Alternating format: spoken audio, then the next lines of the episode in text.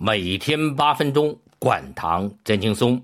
大家好，我是叶良，感谢大家每天捧场收听百姓生活节目。叶良开讲了。昨天我们说到，现在的年轻人不到三十岁，如果他们吃完饭，当然不是早饭，因为现在很多年轻人早餐那顿饭基本都省了，所以到了中午就会饿得要死，吃饭的量很大。往往是一份盒饭不够，要吃两份而且别管冬天夏天都爱喝个饮料。这个时候，如果您测一下他们餐后半小时、餐后一小时和餐后两小时的血糖，说不定餐后半小时和一小时的血糖高的吓死人。不吃早饭就吃午饭和晚饭，这种饮食习惯的结果是什么？一个是早上不吃，快到中午的时候血糖会偏低，那怎么办？多吃点零食，这就容易引起发胖。如果不吃零食呢？这个时候我们的身体就会开始调动一切可以调动的力量，维持血糖的正常水平。那我们身体怎么让我们的血糖维持正常水平呢？一个是各种升高血糖的激素开始分泌。胰岛素抵抗开始增强，阻止血糖从血液跑进肝脏细胞和肌肉细胞，同时加速肝脏细胞和肌肉细胞内的糖原分解，加快脂肪的分解，甚至加快蛋白质的分解。这个时候你有什么感觉？饿，情绪低落，浑身没劲儿。但这种维持血糖的方法毕竟有限，而且还比较慢。还有没有更快的方法呢？一方面减少血糖消耗，一方面还能维持机体的能量需求。有什么方法？就是从大肠内吸收单糖和可利用的碳水化合物。因为我们大肠里面有很多粪便，有大量的细菌在分解那些我们分解吸收不了的腐殖物。我们可以把细菌分解下来的单糖小分子碳水化合物从大肠吸收到我们的身体内，作为能量提供给我们自己的身体用。也就是说，我们可以和细菌争粪便吃。所以我经常爱和那些不吃早饭的人说：“你们早上懒得吃饭，就是在懒得吃屎。”这样时间一长。脸上长痘，肤色发黑，皮肤毛孔变粗变大，爱上火不说，还爱便秘、口臭。慢慢的，毒素越积累越多，就会改变我们的体质，让我们得各种慢性疾病，特别是糖尿病。早上不吃，中午晚上见到东西就拼命吃、拼命喝，吃多少也不饱，这是糖尿病的开始。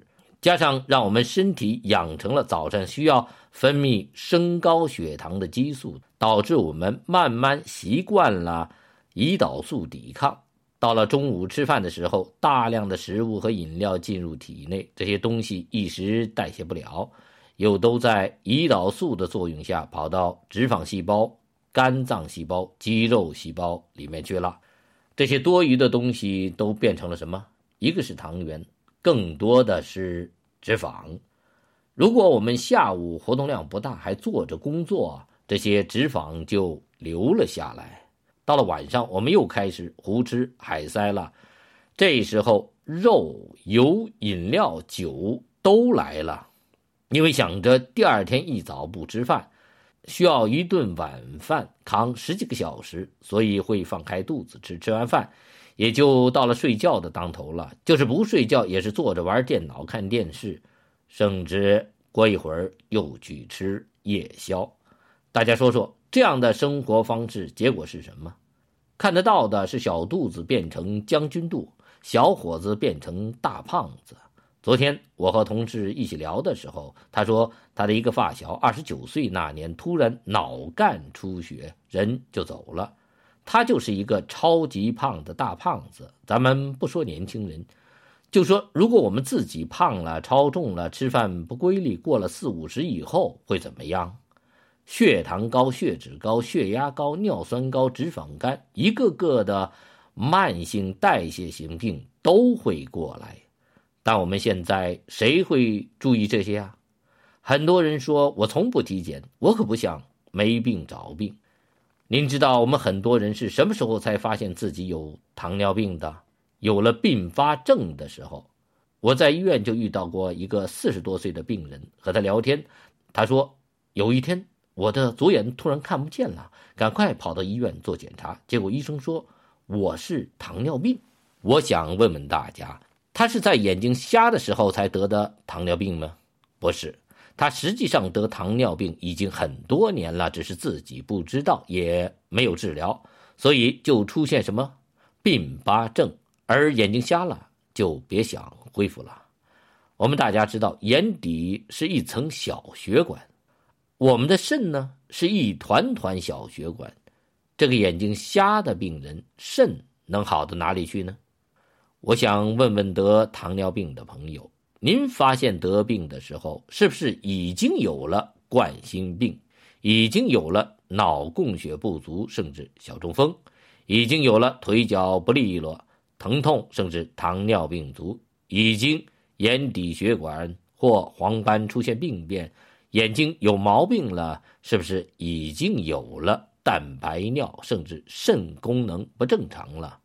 其实，有了并发症，身体不行了，自己受不了了，到医院去治疗才被发现的糖尿病病人太多太多了。那应该怎么办？第一，养成每年体检的习惯，测个血生化。第二，过了四十五岁，发现自己空腹血糖偏高，就要测餐后血糖，而且每年测两次。第三，如果我们的父母都有糖尿病的病史，我们不妨在家里给自己和爸妈都备上一个血糖仪，定期测一下血糖。如果发现我们的血糖偏高，我们真的需要调整一下自己的饮食了，然后每天挤出点时间走上。八千步，出点小汗，减减体内的脂肪，避免得什么病？糖尿病。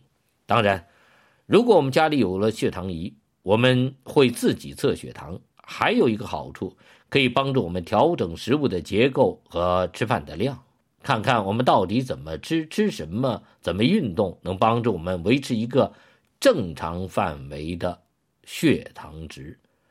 这个时候，您不知不觉的。